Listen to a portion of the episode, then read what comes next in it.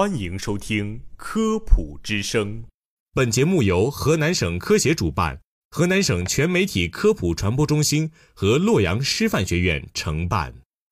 从科学的视角探寻生活中的科学原理，探究科学真相，阐明科学现象背后的科学本质，揭示科学答案。各位听众，大家好，欢迎收听《科普之声·科学新知》，我是孙浩，我是虎林。孙浩呀，今日我看到了一条关于金鱼可以检测出茶叶农药残留的视频。嗯，而这则视频呢，引发了众多网友的关注。哎，这个听上去蛮有意思的，究竟是怎么回事呢？这则视频显示啊，一个实验者分别用三个茶杯放置绿茶、花茶和黑茶，并且逐一往里边放金鱼。大家可以看到，金鱼在进入绿茶和花茶之后，在杯中快速游来游去，没过多久就出现翻白和死亡的现象。但在黑茶里的金鱼却一直处于比较平静的状态，并没有表现出什么状况。你这个说的我有点后怕呀，因为我平时也挺爱喝茶的。那么它们对我们的人体健康有害吗？有人称这是因为绿茶和花茶上有农药残留，所以金鱼才会很快死亡。事情的真相真的是如此吗？事实上呢，这种说法并不靠谱。小金鱼的死跟传言中提到的农药残留并无关联。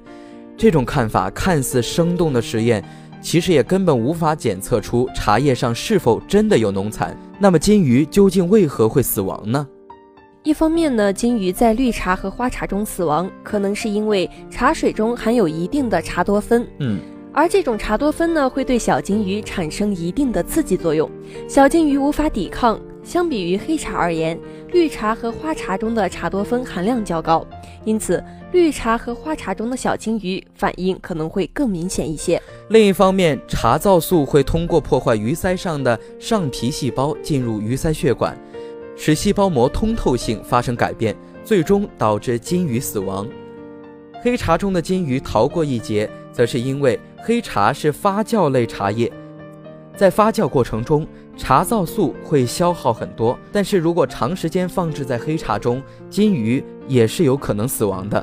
就此呢，浙江大学农学院副院长、茶学系副主任、博士生导师王岳飞接受采访时表示，虽然茶皂素杀鱼干净利索，但是啊，对于我们人体并没有什么害处。我们需要注意的是，朋友圈流行的这类简易的实验，虽然看似有效，但是缺乏基本的科学常识，所以并不可信。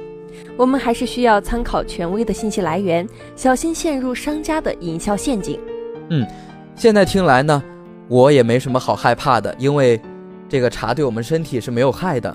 另外呢，大家也不用过于担心茶叶农残的问题。根据农业部每年对全国茶叶质量安全进行的例行监测，近三年来茶叶农药残留监测合格率分别为百分之九十七点六、百分之九十九点四。和百分之九十八点九，这个数据表明市场上的茶叶是安全而且有保障的，不合格的茶叶呢只占少部分，所以我们对于那些朋友圈的留言一定不能轻信。